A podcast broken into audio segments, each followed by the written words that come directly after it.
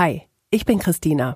Im echten Leben komme ich aus Bielefeld, arbeite beim Radio. Mein Mann heißt Christoph, mein Kater Kriechbaum. Bei Twitter folge ich vielen spannenden, lustigen, interessanten Menschen. Wie sind die denn im echten Leben? Haben die was zu erzählen? Ich horch mal. Folge 21. Ich heiße Max. Alter. 26. Ich lebe in Berlin. Bei Twitter bin ich Tom Kraftwerk. auf einer Skala von 1 bis 10. 10 ist das Beste. Geht's mir gerade? 9. Für eine 10 bräuchte ich. Wissen, dass morgen auch Sonntag ist. Das macht mich momentan ein bisschen wahnsinnig. Artikel 13. Das ist mir gerade total egal.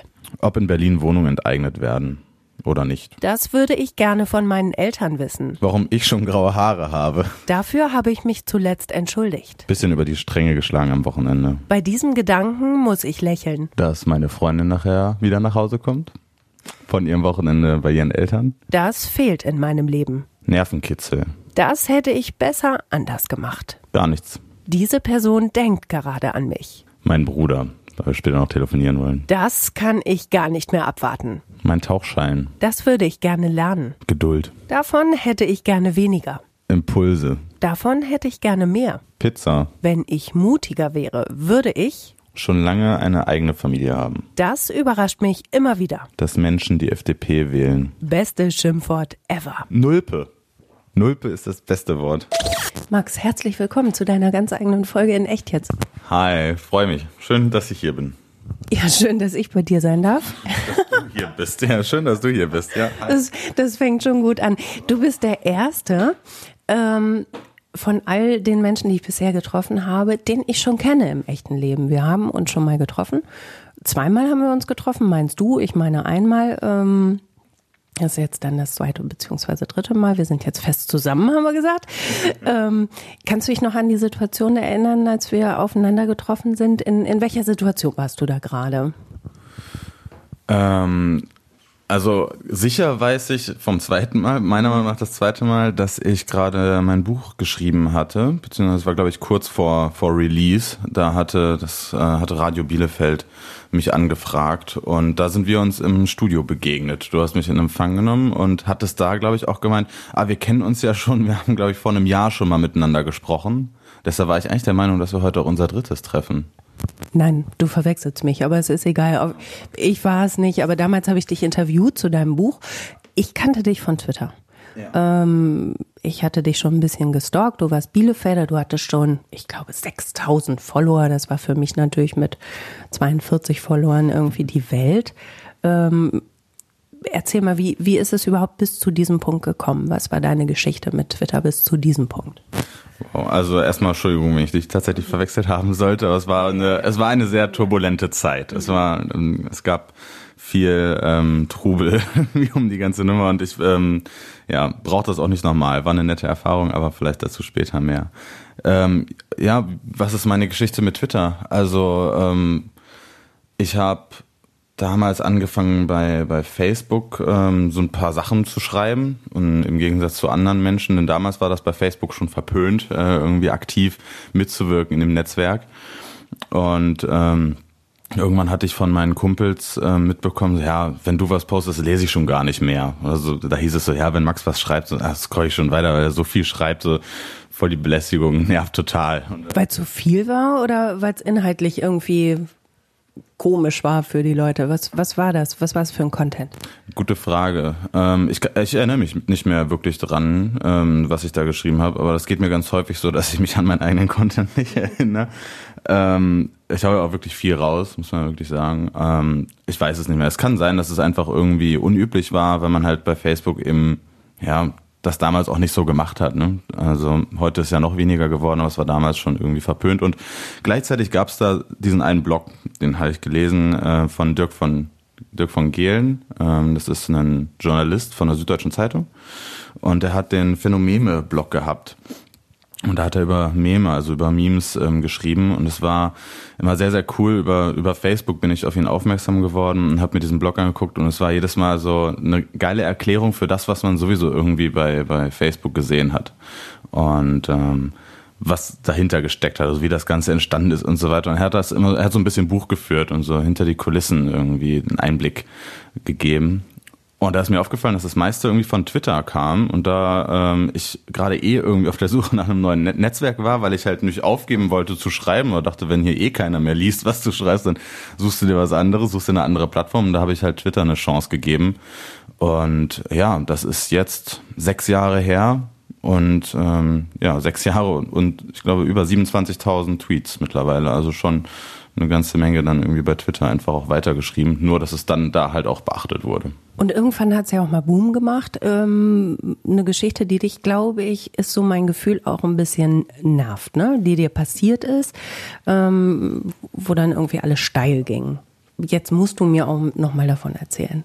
Du musst auch gar nicht mit den Augen rollen. Ja, ja ähm, ja, das war diese eine Geschichte, die tatsächlich sehr steil ging, das ist wahr. Ähm, was aber immer dabei vergessen wird, ich war vorher schon recht groß. Also es, also es ist wirklich so, wenn man, wenn man das irgendwie jetzt in groß und klein versucht irgendwie zu kategorisieren. Ich hasse sowas selbst eigentlich, aber ich hatte gleich 10.000 Follower und allein durch diese Follower, die ich hatte, ist es überhaupt möglich gewesen, dass da der Anstoß gegangen ist, dass irgendwie so eine kleine Geschichte, die ich geschrieben habe, tatsächlich über ja, über die Grenzen des Internets hinausgegangen sind. Also da wurde ich nach einem nach einem One-Night-Stand eingesperrt. Ähm, das ist eine Story, die bundesweit für sehr viel Aufmerksamkeit gesorgt hat. Das war halt irgendwie ein geiles Sommerloch-Thema, äh, war zur richtigen Zeit und am richtigen Ort. Und äh, im Grunde war es auch gar kein One-Night-Stand, das war meine Freundin. Aber die, ah. ja, die Medien haben halt das draus gemacht, was sich halt irgendwie besser verkaufen ließ. Und demnach bin ich dann halt auch irgendwie die, die Welle da mitgeritten. Hab gesagt, gut, wenn das jetzt so ist, so die Leute wollen halt irgendwie gerade ein bisschen bespaßt werden, dann ähm, nimmst du diese Rolle an und ähm, erzählst das so. Ja, und dann ging das halt wirklich ganz gut durch die Decke. Es gab sehr viele Leute, die irgendwie mit einmal sehr viel Aufmerksamkeit ähm, an, an mir gezeigt haben. Das waren meine 15 Minuten Fame. Du erzählst das jetzt ein bisschen, als, als wäre das ja, das ist mir passiert und eigentlich ist es auch so ein bisschen lästig. Aber in dem Moment ist es doch auch irgendwie, ist es schon toll. Erzähl mir nicht. Ja, natürlich ist Aufmerksamkeit toll. Natürlich ist es, äh, ist es, ist es toll, wenn man irgendwie, wenn es Leute gibt, die, die sich für einen interessieren, die äh, einem zuhören wollen. Auch schön, dass du da bist, ne? klar, aber ähm, es gibt eine Grenze, glaube ich. Und diese Grenze war mir damals nicht bewusst, die ist mir dann aber bewusst geworden. Denn durch die Nummer gab es viele Leute, die dann, ach, die dann irgendwie da mit auf der Welle reiten wollten, die mich dann irgendwie angefangen haben nach irgendwelchen Kooperationen, die wirklich teilweise hartnäckig waren. Und ähm, ich habe gesagt, nein, ich will nicht, das, das reicht jetzt so. Und dann wurde einfach nochmal mit einer anderen Nummer angerufen und äh, dann war man nach drei Tagen einfach durch. Man war einfach genervt. Also man hat auch, also ich hatte keine Lust. Es gibt bestimmt Leute, die total drauf stehen, aber ich hatte, mir war es zu viel und ich war froh, als der, der Hype dann abgeklungen ist und ähm, ich dann wieder zurück zum Tagesgeschäft konnte, wenn man so will. Interviewt habe ich dich damals aber zu deinem Buch. Erzähl ein bisschen über dein Buch. Ähm, ich habe vorher an zwei Büchern mitgewirkt, äh, wo meine Tweets mit abgedruckt wurden. Das, ähm, also es war gar nicht mein, mein erstes Buch tatsächlich, aber das erste, ähm, das ich selbstständig geschrieben habe, ja. Ähm, und ich hatte irgendwie immer Lust, mal was zu schreiben, was irgendwie ein bisschen, bisschen länger ist. Ich habe mich aber nie getraut. Und ähm, auch als damals der, der Verlag beziehungsweise die Agentur angefragt hat, hey, kannst du dir nicht vorstellen, mal ein Buch zu schreiben, habe ich gesagt, geht weg. Ich, also ich kann 140 Zeichen und ähm, das reicht mir. Und irgendwie ist so ein Buchschreiben, kommt mir auch gerade gar nicht in den Sinn, nach diesem ganzen Trubel, den ich jetzt auch hatte und so. Ähm, weiß ich nicht, ob ich mir das zutraue. Naja, und ähm, wie so oft, wenn man halt irgendwie vor so einer Entscheidung steht, weiß man, dass man diese Entscheidung wahrscheinlich noch Wochen später nochmal irgendwie vorgelegt bekommt und sich dann irgendwie im Spiegel anguckt und sagt, okay, hättest du das damals mal gemacht oder hättest es zumindest versucht oder vielleicht auch hättest du es am besten gar nicht gemacht, keine Ahnung. Aber ich wollte halt, ich wollte es ausprobieren. Und dann habe ich gesagt, gut, ich mache das, ich möchte aber selbst aussuchen, über was ich schreibe, bei wem ich schreibe. Und na klar ist irgendwie auch die Story mit dem Eingesperrtsein drin, aber ich gebe der zehn Seiten und der Rest soll halt ein anderes Thema bekommen. Und dann waren sie damit einverstanden, dann war das auch okay. Und dann hast du geschrieben über deine Uni-Zeit. Genau, über ähm, das Buch heißt Anleitung zum Nichtstudieren, ist der, der Titel. Es ist ein ironischer Studienratgeber. Es war eine Zeit, ähm, wo ah, wo mir das ziemlich auf den Sack ging, dass alle so auf Selbstoptimierung aus sind. Mittlerweile ist es ja vollkommen normal, damals hat man das noch ein bisschen hinterfragt. Ähm, und ähm, ich hatte halt irgendwie die Schnauze voll, dass da irgendwie ein Studienratgeber nach dem nächsten rauskam ähm, und auch die, die Blogs, die ich irgendwie im, im Blick hatte, alle propagiert haben, hey, so schaffst du es in der Regelstudienzeit oder so bewirb dich äh, ja, auf, äh, beim Vorstellungsgespräch. Äh, diese drei Phrasen solltest du auf jeden Fall irgendwie vermeiden, wenn du gefragt wirst, warum du länger studiert hast und so. Und es war halt irgendwie alles so komplett aufs, weiß ich nicht, auf Perfektion abgestimmt und ähm, ich habe halt irgendwie dann gesagt, so, ich bin nicht perfekt, kein Mensch ist perfekt und klar sehen wir uns irgendwie gerade vielleicht so ein bisschen danach alle, aber ähm, es ist halt eine Utopie. Es ist eine Farce zu denken, dass man das kann und dass man das können muss, weil jeder Mensch gut ist, so wie er ist. Und da habe ich dann einen, äh, einen ironischen Studienratgeber geschrieben, also einer, der wirklich darauf abzielt, so wie kann man das Beste aus dem Studium rausholen ohne was fürs Studium zu machen. Ja, und äh, ich denke, das ist, ist mir gelungen. Also ich bin stolz auf das, was ich da abgeliefert habe. Das, wir haben eben ja schon mal überlegt, wie lange das ungefähr her ist. Ne? Es müssten jetzt so zwei, drei Jahre her sein, dass wir uns getroffen haben. Seitdem hast du unsere gemeinsame Heimat Bielefeld verlassen, du Verräter, und bist natürlich in die Großstadt gezogen, in die Hauptstadt, nach Berlin. Ähm, auch auf die Gefahr hin, dass ich jetzt irgendwie Oma-mäßig reinkomme. Du bist noch so jung. Du hast ein Buch geschrieben. Du bist jetzt im Marketing unterwegs. Ähm, galoppiert dir das nicht alles irgendwie so weg? So, das ist alles so schnell. Also, oder? Kommt mir das so vor? Ja, es ist immer für Außenstehende, es ist schnell. Und das höre ich auch häufig irgendwie, ja, was du alles gemacht hast und so in deinem Leben. Und ähm, das ist ja nicht nur das Buch, so das ist das erste Treffen, was wir hatten, zumindest in meiner Fantasie. Ja, ja genau. genau. Ging äh, damals um, um eine Klage, die ich eingereicht hatte für wegen des Urheberrechts. Und auch da hat sich irgendwie viel getan. Das hat damals nicht so einen großen ähm, medialen Aufwand, fand ich aber persönlich eigentlich viel relevanter, als äh, auch weil es jetzt wieder relevant wird mit Urheberrecht im Internet und so, ähm, als irgendwie so, dass man eingesperrt wird nach einem One-Night-Stand, nach einem vermeintlichen. Aber ähm, das sind so Dinge, die eigentlich viel wichtiger sind, die dann irgendwie hinten überfallen. Aber ja, es ist wahr, ich habe schon sehr viel gemacht und ähm, für mich ist das eigentlich alles noch viel zu langsam, um ehrlich zu sein. Aber zum Thema Selbstoptimierung, du sagst, auf der einen Seite geht dir das total auf den Sack, ne, das ist Kokolores, du gehst aber doch streng mit dir ins Gericht und sagst, ich bin 26, ne? Ja, 27, ja. Du bist 27. Ja, ich habe schon viel gemacht, aber es ist mir doch noch zu langsam. Und wenn ich mutiger wäre, sagst du im Fragebogen, hätte ich auch schon längst eine Familie gegründet. Du Galopper. Ja, vielleicht, ja. Aber das ist, wenn man halt irgendwie nicht genug bekommt, ne? Also das ist eben aber auch, das eine schließt das andere nicht aus. Also die Selbstoptimierung war eher darauf bezogen, auf dieses Mainstreamige, ich gehe jetzt an die Uni und mache meine 40-Stunden-Woche in der Bib, damit ich danach schon auf die Arbeitswelt vorbereitet bin und so weiter. Also so richtig, ich lasse mich, ich, ich, drück, ich presse mich mit Absicht in irgendwelche Schablonen, damit ich danach bloß äh, gut durchkomme. Und das fand ich halt schwachsinnig. Ich habe halt, bin, hab halt auch äh, ich gehöre zu einer Generation, muss man ja sagen, wo das viele gemacht haben, die halt wirklich gesagt haben, ich gehe meinen eigenen Weg und versuche irgendwie meinen eigenen Willen ähm, durchzusetzen, was ja mittlerweile, wenn man mit jüngeren Leuten spricht, gar nicht mehr der Fall ist und auch damals ja, ja durchaus irgendwie auch zwei Medaillen hatte. Aber ich habe das studiert, worauf ich Lust hatte. Ich habe das nebenbei gemacht, worauf ich Lust hatte und ähm, ich war halt abgesichert. Ich leben, wir leben halt in einer Zeit, wo man im Grunde keine Sorgen hat, irgendwie, dass man verhungern muss oder mit einem auf der Straße sitzt oder wie auch immer. Es gibt immer jemanden, der einen auffällt.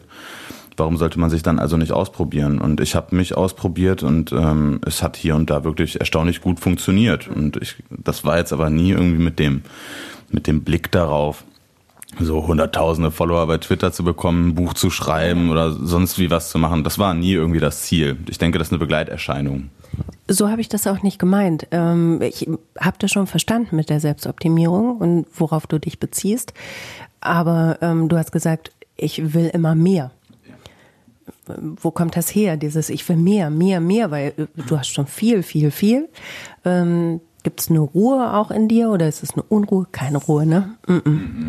Null. Ja. Nee, also ähm, innere Ruhe ist ein Fremdwort. Jetzt mittlerweile ist es glaube ich, das erste Mal so, dass ich ein bisschen ruhiger bin. Jetzt, ich habe einen Job, äh, 9 to 5, wohne auch in einer anderen Stadt, habe jetzt kein Studentenleben mehr, habe meine Freundin, wohne mit ihr zusammen, das erste Mal auch mit einer, mit einer Freundin zusammen äh, wohnen. Ist auch krass.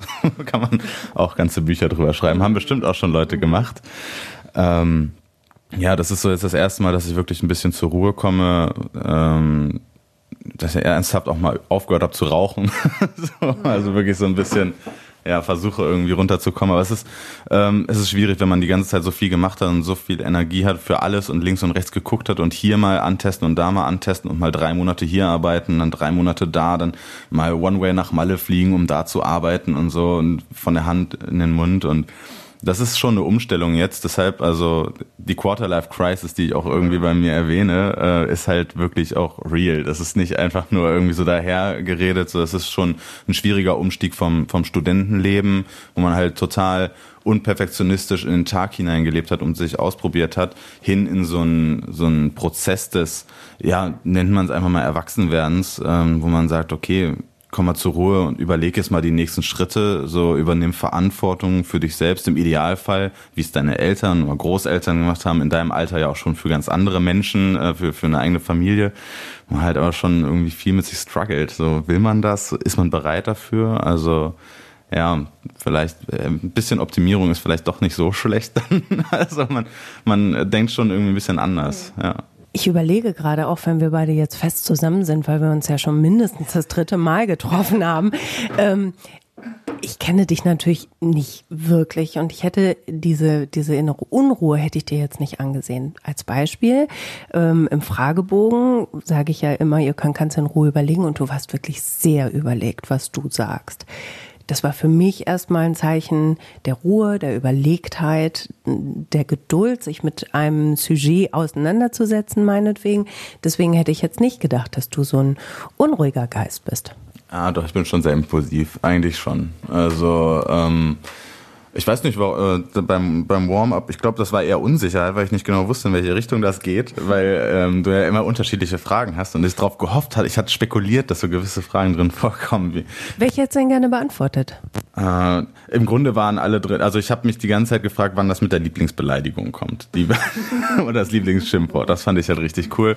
Ähm, aber ich hatte, ich bin heute wirklich schon ein bisschen im Kopf durchgegangen, was so coole Antworten wären auf, ähm, ja, auf einer Skala von eins bis zehn wie geht's dir, was müsste wirklich für eine 10 sein? Das sind gute Fragen, ähm, die aber wirklich teilweise echt schwer zu beantworten sind, wo ich, ich habe heute Morgen wirklich ein paar Stunden drüber nachgedacht und habe mich voll drin verloren in, in einem Fragebogen. Deshalb ist mir, glaube ich, so schwer gefallen auch. Du hast ja auch einen komplett anderen Fragebogen gekriegt, das ist jetzt neu. Ja. Mist, du konntest dich nicht vorbereiten. Brauchst du Vorbereitung? Brauchst du Kontrolle für dich? Äh, ja, witzigerweise bin ich aber auch ein Mensch, der wirklich zum Kontrollverlust neigt. Also ähm, also ich suche an gezielten Punkten den Kontrollverlust ganz bewusst, äh, bin aber eigentlich wirklich ein, jemand, der, der es hasst, nicht alles im Blick zu haben und der es hasst, Dinge auch nicht zu verstehen, nicht zu durchblicken. Ich muss immer das Gefühl haben, dass ich irgendwie alles durchschaue, was gerade so los ist. Also auf der einen Seite Safety First und auf der anderen Seite dann der verrückte Max, der sagt, ach komm, scheiß drauf, mal ist nur einmal im Jahr. Schon ambivalent, oder? Ja. ja Schallplatte, A-Seite, B-Seite, beides ist möglich. Also ja. du musst ja jetzt noch nicht eine, eine feste Figur sein. Oder hast du das Bedürfnis? Auch da nochmal zurückgegangen auf dein Bedürfnis, jetzt irgendwie eine Ruhe zu schaffen. Also es wirkt ja schon irgendwie so, als hättest du dir das jetzt vorgenommen. Das ist jetzt so. Also ich bin jetzt, jetzt möchte ich auch ein bisschen erwachsen sein. Ähm, ja, pass auf. Es ist, ich hatte eine sehr lange Diskussion, wann ich die Fernbeziehung mit meiner Freundin zu einer ernsthaften Beziehung irgendwie vor Ort irgendwie machen sollte. Und da hatten wir viel drüber gesprochen und ich habe immer gesagt, du, pass auf, ich bin irgendwie in meiner Achter WG hier in Bielefeld gerade noch voll happy und äh, es ist irgendwie habe hier mein Praktikum nebenbei, habe eh noch ein Studium zu machen und habe hier meine Freunde, meine Leute, bin hier sieben Jahre in dieser Stadt und bin ein großer Bielefeld-Fan, also nach wie vor, so viel zum Thema Verräter. Danke, ist gut. Danke, danke. Ja, nee, alles gut. Also ich fühle mich wirklich immer noch sehr verbunden ähm, mit der Stadt. Das Ding war, dass ich einfach in, in, ich sag mal, in der Branche, in der ich dann irgendwie gelandet bin, doch gesehen habe, es gibt in anderen Städten, ähm, sag ich mal, ja, digitalisiertere Unternehmen. Auch wenn da Bielefeld auf dem richtigen Weg ist ähm, und ähm, seit Jahren auch wirklich ordentlich Gas gibt, aber ja, es gab dann halt irgendwie diverse Angebote hier und ich, um zurückzukommen, ich hatte damals immer gesagt, pass auf, es muss dieser Impuls kommen, der mir sagt, jetzt ist vorbei. Und solange der nicht da ist, kann ich nicht mit dir planen. Und äh, ich muss meine Freundin zu, zur Weißglut getrieben haben, weil ich teilweise morgens gesagt habe, boah, voll Bock nach Berlin zu ziehen und abends gesagt habe, boah, willst du nicht lieber nach Bielefeld ziehen? Und ich, ich bin da wirklich jemand, der, der spricht halt auch aus, was er denkt. Und auch mit jeder, ähm, ja, mit jedem Umdrehen im Gedankengang ähm, wird das auch ausgesprochen und das treibt einige Leute in meinem Bekanntenkreis regelmäßig in den Wahnsinn. Aber ja, das ist halt so. Und es kam dieser Impuls tatsächlich. Es gab es gab diesen Impuls, als ich ähm, einen, äh, nach meinem Praktikum übernommen wurde und neue Aufgaben ähm, bekommen habe, die ich beim besten Willen nicht ausüben konnte. Also war gar nicht befähigt dazu und es war äh, meiner Meinung nach auch nicht die richtige Entscheidung, dass ich das tue. Und nachdem ich das angesprochen habe, gab es eben nicht die erhoffte Entwicklung, nicht also das, ja, die erhoffte Antwort. Und dann habe ich gesagt, gut, das war der Impuls. Gleichzeitig gab es Ärger mit unserer Hausverwaltung, äh, kam ein Brief rein, dann sage ich, gut, heute ist der Tag, an dem du sagst, du ziehst nach Berlin, habe mich beworben und dann war ich, boah, ich glaube, sechs Wochen später hier. Also das ging dann schnell, ja. Wie hat deine Freundin reagiert? Die ja dann davor schon ein paar Jahre der Ambivalenz äh, mit dir durchgemacht hatte. Als du dann da auf einmal standst mit deinem Köfferchen, so stelle ich mir das vor. Ja, also die, die, die hat halt gesagt, ich glaube es erst, wenn du hier wohnst. Mhm. So, und hat mich dann nach dem ganzen Hin und Her auch irgendwie dann nicht mehr beachtet. Ja, ja, laber du mal, so, ne? Ist schon okay, wir, wir sehen uns dann.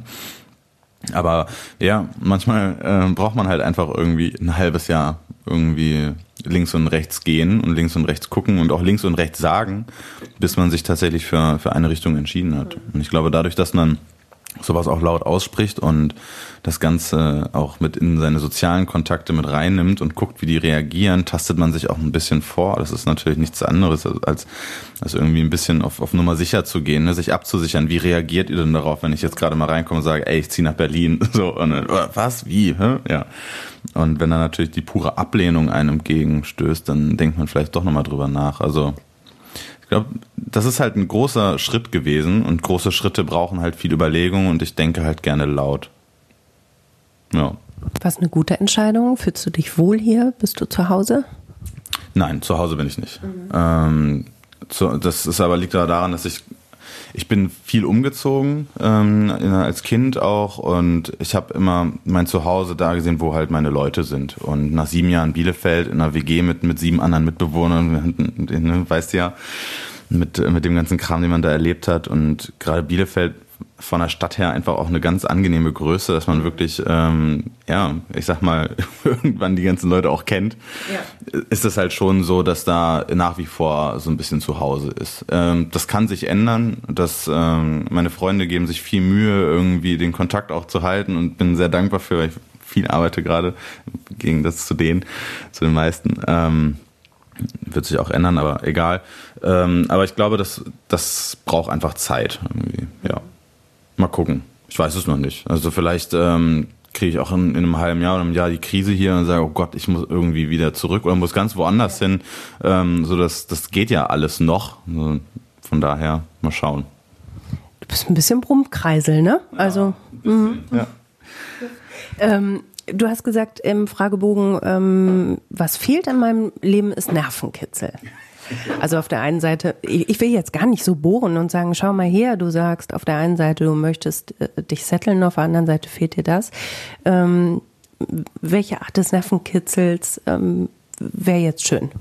Ja, ich kann es dir ganz konkret sagen. Ich hatte ja auch gesagt, ich freue mich auf meinen Tauchschein. Mhm. Tauchen ist gerade Nervenkitzel für mich. Ich habe aber auch äh, noch einen Gutschein über einen Fallschirmsprung hier liegen, den ich zum Geburtstag bekommen habe. Und ich war jetzt im, im Urlaub Paragliden. Ich habe irgendwie, probiere es gerade noch so ein bisschen aus. Vielleicht will ich es nochmal ausreißen, weil ich so ein bisschen man hat so ein bisschen Schiss irgendwie und das kennen vielleicht auch viele Leute, die so aus der Uni kommen und dann irgendwie in der Arbeitswelt drin sind und so ein bisschen, bisschen Schiss, doch noch irgendwie was verpasst zu haben. Ne? Ich meine, man zieht dann auch mit einer, mit einer Partnerin zusammen, man merkt so, boah, ist es irgendwie jetzt ernst? Ist es nicht irgendwie so Rumtindern oder halt irgendwie so, ja, lass mal offene Beziehungen und so machen, sondern so, ja, ist irgendwie schon ein bisschen ernster und äh, in welche Richtung geht das jetzt? Und ich glaube, diese Unsicherheit ist ähm, ja, die muss man halt, ja, jeder muss irgendwie auf seine Art und Weise damit fertig werden und meine ist halt gerade alles Lebensgefährliche zu machen, was es irgendwie gibt. Ja, vielleicht auch nicht ganz gesund, aber hey, egal, YOLO. YOLO. Die, schlimm, die schlimmste Floskel, ja. die, die diese Generation hervorgebracht hat. Aber du, seid ihr gegönnt. Ja, ja, genau. Ähm, jetzt habe ich ein bisschen den Faden verloren. Ich hatte jetzt eben, einen, wie ich meinte, klugen Gedanken, aber es dann war er wohl doch auch nicht so klug. Ähm, wenn, wenn du jetzt so davon erzählst, das sind alles Sachen, die ähm, jetzt bei Twitter erstmal keine Rolle spielen, wenn ich dich lese. Also davon lese ich. Nein, da ganz vehement schüttelst du gerade den Kopf. Nee, nee, nein, nein. Okay. Das ist auch, ähm, glaube ich, dem Umstand geschuldet, dass ich noch nicht weiß, wie ich darüber äh, sprechen soll. Also du weißt ja selbst, merkst ja selbst, dass ich so ein bisschen kreise und ähm, was ja total menschlich ist. Es ja. geht ja jedem von uns so. Du ganz klar. Das war beim, als ich mein Studium damals angefangen habe, war das genauso. Also ich kam ja aus einer aus einer Arbeiterfamilie, hatte ja gar keinen Bezug zur Universität und für mich war im Grunde das Ziel einfach erstmal an die Uni zu kommen. Also der Studentenausweis, den in Hand zu haben, war für mich irgendwie so das war schon das Studium. Für mich war es danach schon ja. eigentlich so, wow, du hast es geschafft. So.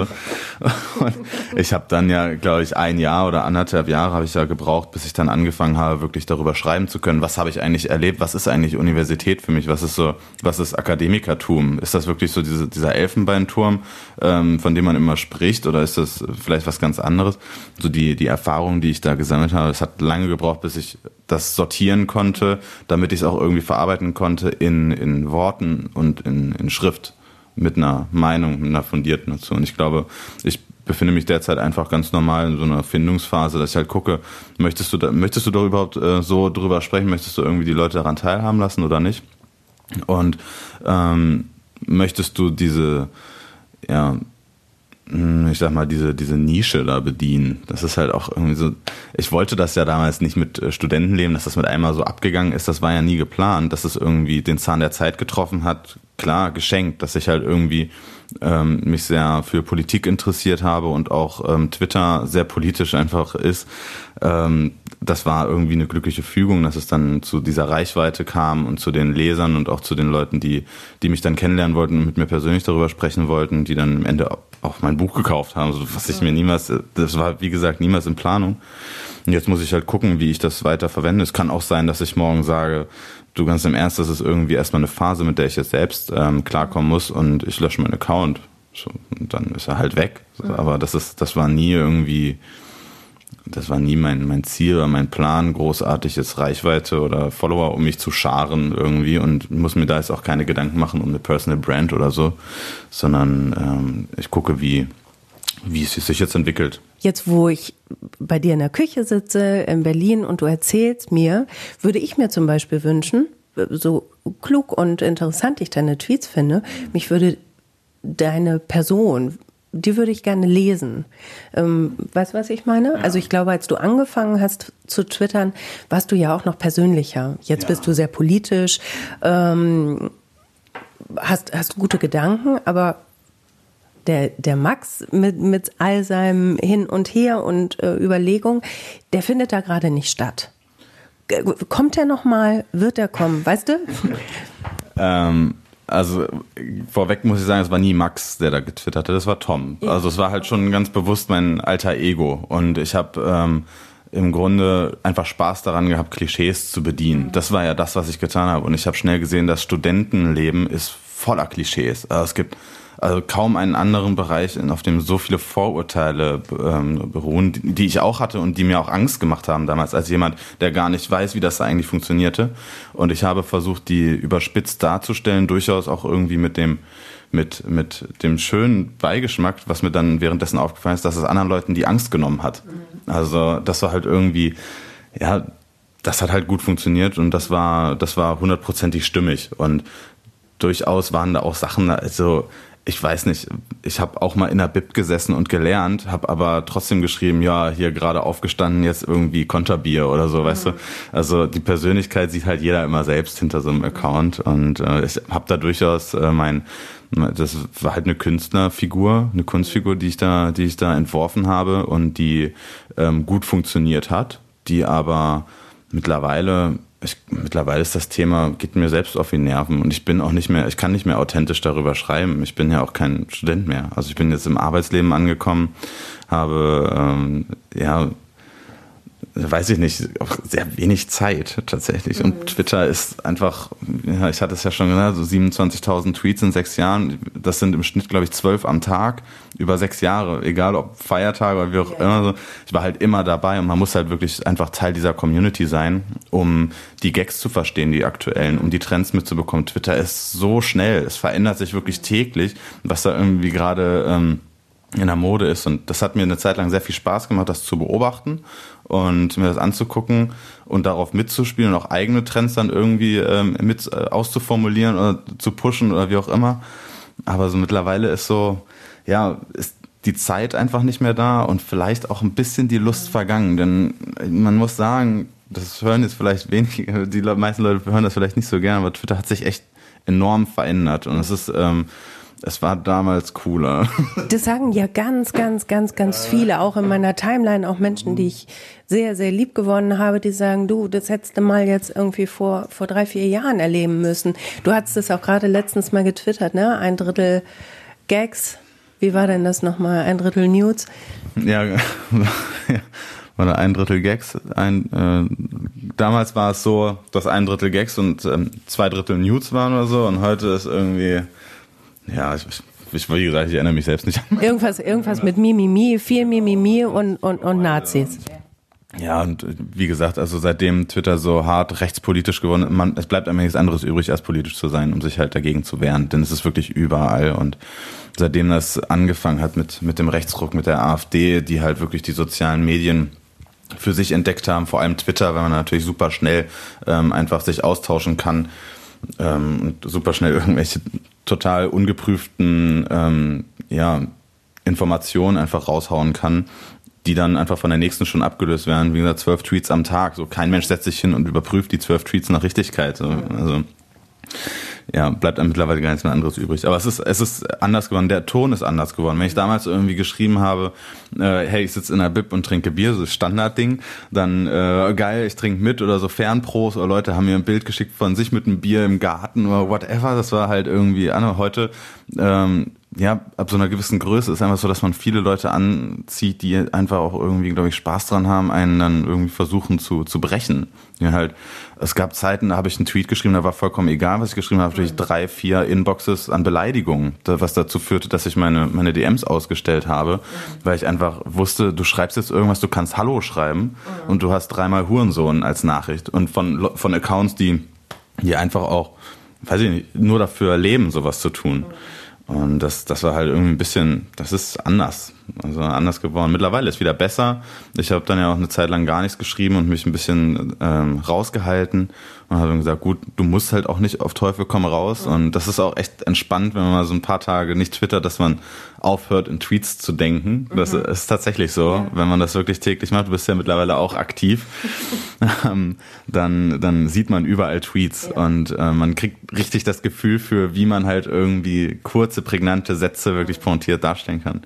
Und das hat dann irgendwann aufgehört. Man hat so, ja, ich sag mal, wieder klare Gedanken gehabt, ab, äh, unabhängig mhm. von Twitter. Und das war auch ganz angenehm.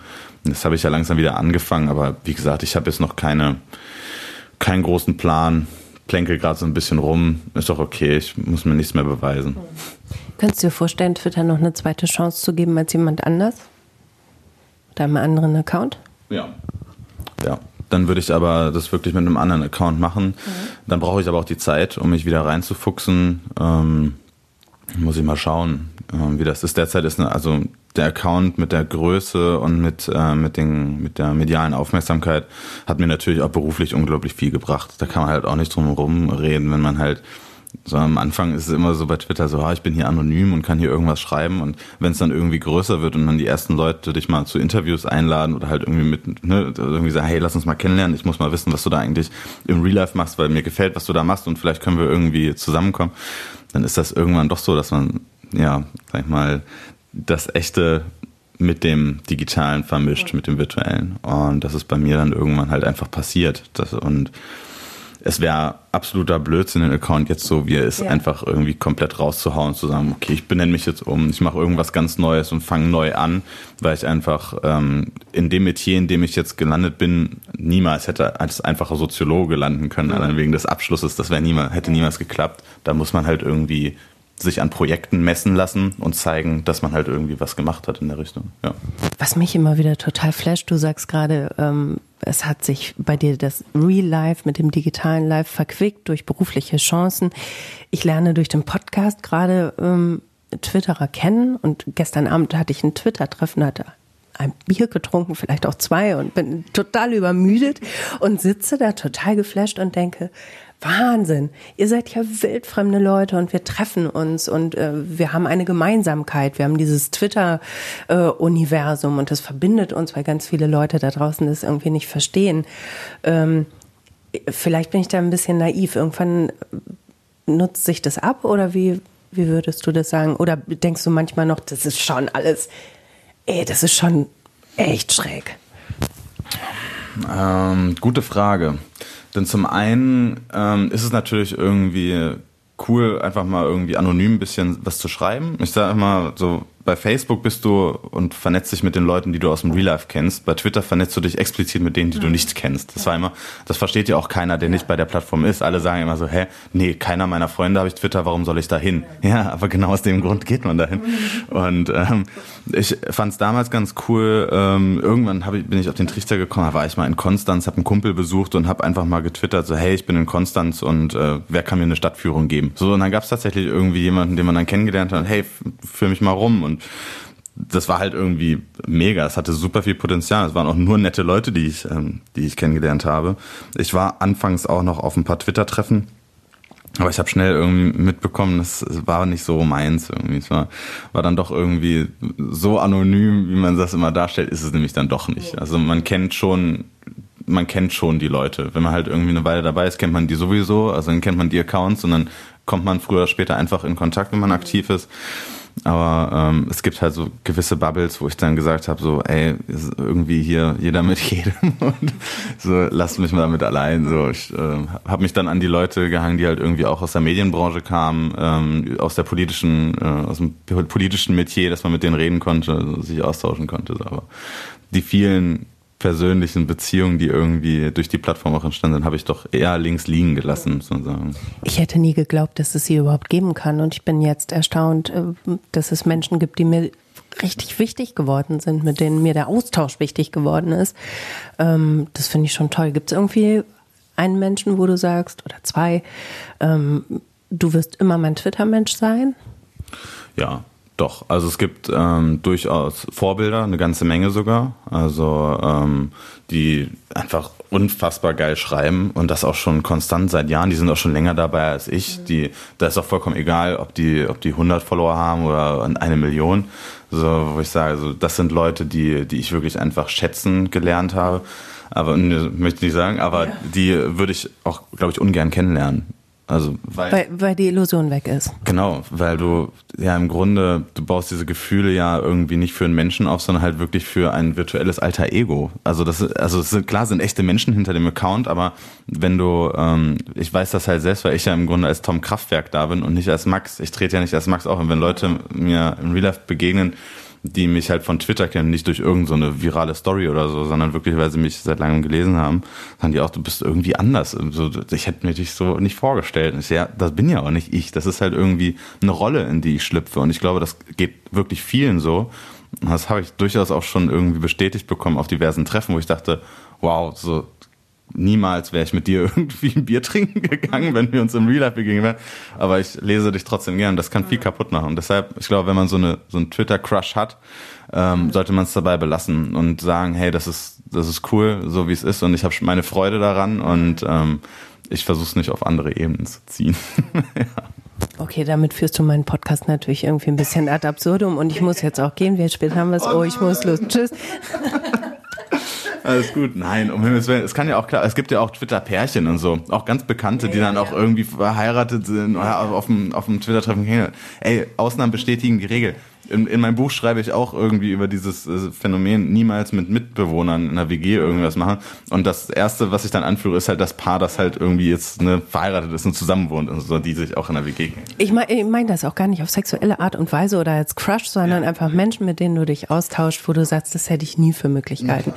Mich flasht es und mich macht es glücklich, aber ich bin ja auch irgendwie gerade ganz frisch dazu gekommen, weil ich noch so ein junger, frischer Mensch bin. Nicht wahr? Ist, ne? Ja, siehst du auch aus. Gar nicht so, als hättest du gestern ein paar Bier getrunken mhm. auf dem mhm. Twitter-Treffen. Ja, genau. Nein, es ist, es ist schon, es sind super interessante Leute da und ich habe unglaublich viele tolle Gespräche. Ich bin ja auch quer durch die Republik gefahren damals, um auf Twitter-Treffen zu sein und um mir das anzugucken, aber ähm, es hat irgendwann, ich glaube, vielleicht lag es an der Zeit oder so, ich weiß, es hat irgendwann aufgehört und dann äh, habe ich einfach gesagt, gut, ich schreibe jetzt für mich hier wirklich und hält sich ein bisschen raus.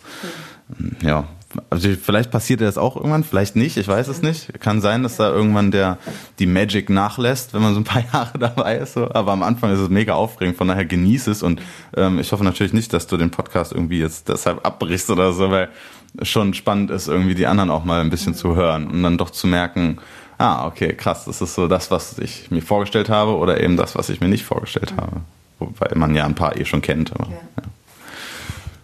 Wir kommen langsam zum Ende. Du kannst durchatmen.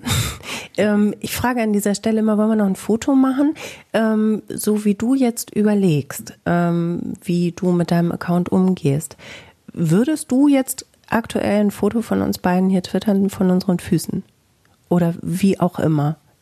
Das, ich frage nur, um nochmal abschließend zu verstehen, wie dein Account funktioniert wie Tom funktioniert?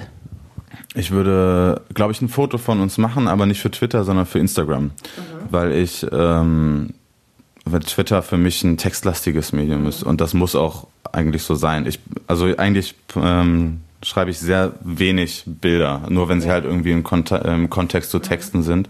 Und ich finde, das sollte auch so bleiben. Ich finde, Instagram ist halt irgendwie für Bilder gemacht und das, das sieht man auch, wenn wir halt, ich weiß nicht, wie aktiv du bei Instagram bist, aber wenn der so ein paar Accounts anguckst, so, es sind halt immer die gleichen Kalendersprüche, die unter den Bildern sind. Es geht ums Visuelle, ist ganz klar. So, ne? Und der, der Text ist Platzhalter. Und ich glaube, bei Twitter können wir das gerne, wir können das gerne machen, dir zuliebe, wenn du möchtest. Ich frage es nur, ich bin da nicht wild darauf, okay. dass wir das tun. Ich frage, um zu verstehen, was jetzt deine Herangehensweise wäre. Verstehst du? Ja. Ich würde es nicht machen. Mhm. Nee, ich würde es gleich nicht machen. Ähm, aber es wurde ja angekündigt und ich würde auch, glaube ich, twittern, wenn wir das Interview ähm, vervollständigt haben. Aber ich glaube, ich würde kein, kein Bild twittern. Ich glaube, das, nee, das passt gar nicht zum passt gar nicht zum Medium. Oder? Wie siehst du das? Ich glaube, das ist der Unterschied. Ich mache mir da gar nicht so viele Gedanken. Ja, ich bin da schon, ich bin da schon verkopft. Also was Tweets angeht, also. Das wäre mir gar nicht aufgefallen. also es, ähm, es gibt wirklich ähm, Tweets, die, die wochenlang in, im Entwürfeordner sind und an denen ich wirklich dann manchmal stundenlang rumfeile. Oh, doch, doch, das ja, gibt's. Ja, ja. ja. Also, ich glaube, das ist auch der Unterschied. Viele äh, der groß, klein, ah, ich, ich, ich kann es nicht mehr hören, wirklich nicht. Aber ähm, je mehr Mühe du dir machst, vielleicht ist es dann umso besser. Meine Erfahrung ist, ja, pass auf, ich erzähle dir von meiner kleinen Twitter-Erfahrung. Die Sachen, über die ich mir überhaupt gar keine Gedanken mache, die mir äh, flupsi in, in den Kopf kommen, sind scheinbar authentisch und funktionieren. Ja, das ist tatsächlich, also ähm, mein bekanntester Tweet, den Helene Fischer Tweet, ich glaube, man kennt ihn mittlerweile, oder? Ich kenne den nicht, sag mal. Ähm, wann genau ist eigentlich aus Sex, Drugs und Rock'n'Roll Laktoseintoleranz, Veganismus und Helene Fischer geworden? Genau, ich glaube, den habe ich in, in einer Minute geschrieben. Das war halt wirklich so ein spontanes Ding. Und ja, du hast recht, also eigentlich sind die Dinger, die man spontan raushaut, in der Regel besser, aber trotzdem komme ich nicht drum herum. Ähm, auch mal einen Tweet irgendwie liegen zu lassen, zu sagen, so, den musst du jetzt nicht raushauen. Das war damals auch anders, war ich viel impulsiver. Ähm, heute bin ich kontrollierter, was Social Media angeht, weil, ja, vielleicht liegt es auch daran, dass äh, einfach Leute mitlesen. Meine Familie liest mittlerweile mit ja. und alle, die mich kennen, lesen mit, weil ich natürlich im Freundeskreis der Twitterer bin, so. Und mhm. das war damals so ein bisschen anders, anonymer und, ja. ja. Jetzt ist es halt irgendwie so, die Marke ist da, alle wissen Bescheid und kannst musst halt irgendwie aufpassen. Es gibt, gab auch schon Stress regelmäßig mit Freunden, Familie, Freundinnen, so, hä, was hast du da wieder über mich geschrieben und so. Und das ist schon ein bisschen ätzend. Vielleicht gibt es ja eines Tages nochmal einen Schloss-Account von Max? Ich glaube nicht. Also eine meiner ersten Hausarbeiten war, ging über Individualität im Internet und ähm, die Möglichkeit zur Rollendistanz durch digitale Medien. Und ich glaube, es gibt viel coolere Möglichkeiten im Internet, als einfach nur man selbst zu sein. Hä, wenn du alles sein kannst, so, dann ist doch, also ich, ich liebe es, in Rollen zu schlüpfen und zu gucken, so, was kann man damit machen. Vor allem wirst du niemals Menschen an sich irgendwie kennenlernen. Und die, die, also die im Internet irgendwie versuchen, sich selbst zu sein, sind ja niemals sie selbst. Wenn du dir halt Influencer anguckst, ähm, die halt irgendwie dann mit ihrer, mit ihrer Persönlichkeit wirklich ihr Geld verdienen und sich selbst vermarkten und so weiter, das ist ja niemals authentisch. Das sind ja Menschen, die immer lächeln, immer, immer schick aussehen, immer irgendwie die beste Pose treffen, immer irgendwie Hochglanz sind also das wollte ich nie versuchen und das wäre auch niemals das Ziel. Viel cooler ist doch irgendwie eine Persönlichkeit äh, zu sein und die kann man sich ja auch ausdenken, oder nicht? Ich finde das total traurig. Echt? Warum das? Das, das würde ja bedeuten, dass du nicht reist. Doch schon. Also ich, ich reiche auch meinen Freunden und meiner Familie und die Leuten, die mich, die mich in, in echt kennen. nee. Nein? Nee, ich muss, also ich muss mit meiner Persönlichkeit jetzt nicht an 100.000 Leute ran und sagen, bewertet die mal und gib mir mal irgendwie ein paar Likes und sag mal, welche Aussage ihr cooler findet von mir. Das kann ich verstehen, aber ähm, dir irgendwie so ein, so ein Superhelden-Cape überzuwerfen, weiß ich nicht. Nee. Du meinst das, glaube ich, ganz anders, als ich es ja. verstanden habe, ne? Ja. Äh, du, du hast Bock auf eine geile Fiktion. Ja. So. Na klar, eine geile Story. Es ist alles Storytelling, natürlich. Ja, ja. Deshalb ähm, war es mir auch egal, ob die Medien jetzt einen One-Night-Stand draus gemacht haben, damals aus der Story oder nicht. Also im Grunde, wenn ich was schreibe und ich weiß, ähm, danach hat, haben drei, vier Leute an, angefangen zu lachen. Also sie schreiben, manchmal schreiben sie es drunter, so danke für den Lachflash in der Bahn gerade oder so. Dann weiß ich, ich habe doch, ich habe doch alles richtig gemacht. So, ja, ne? also, ja. Oder wenn man sie zum Nachdenken bringt oder wenn man sie dazu bringt, nicht die FDP zu wählen, dann hat man doch irgendwie was Positives gemacht, oder nicht? Okay. Ja. Okay, dann habe ich es geschnallt. Ich bin trotzdem zu faul, mir so viele Gedanken zu machen. Ich poste weiter Bilder meiner Katze Kriechbaum und schreibe über, über Dinge, die mir passieren. Der Name echt cool. Kriechbaum. Der beste Name. Wie kommt man auf den Namen? Soll ich an dieser Stelle mal einmal erklären, warum unser Kater Kriechbaum heißt? Kriechbaum ist der Obersteuermann ähm, bei das Boot. Hast du gesehen, gelesen? Oh, na klar. Mhm. Okay. Und Kriechbaum ähm, wird irgendwann gefragt von, ähm, vom Kaloin, und Kriechbaum, wie ist Ihr Gefühl? Und Kriechbaum sagt, das wird, Herr Kaloin, das wird. Und weil Kriechbaum ein total positives Tier ist, heißt Kriechbaum Kriechbaum. Mega cool. Okay. Ja, gut. Das ist gut, dass du auch mal deinen Namen erklären musstest. Eigentlich muss ich immer meinen Namen erklären. Das ist der Name meiner Katze. Ich bin ja Frau Scheuer. In diesem Sinne. Max, Tom, wer auch immer. Ich danke dir, dass ich hier sein durfte in deiner Küche und danke, dass, ähm, dass du auch hier warst in deiner Küche und toll, dass wir gesprochen haben. Vielen, vielen Dank. Vielen Dank, dass du vorbeigekommen bist und alles Gute. Dir auch. Tschüss.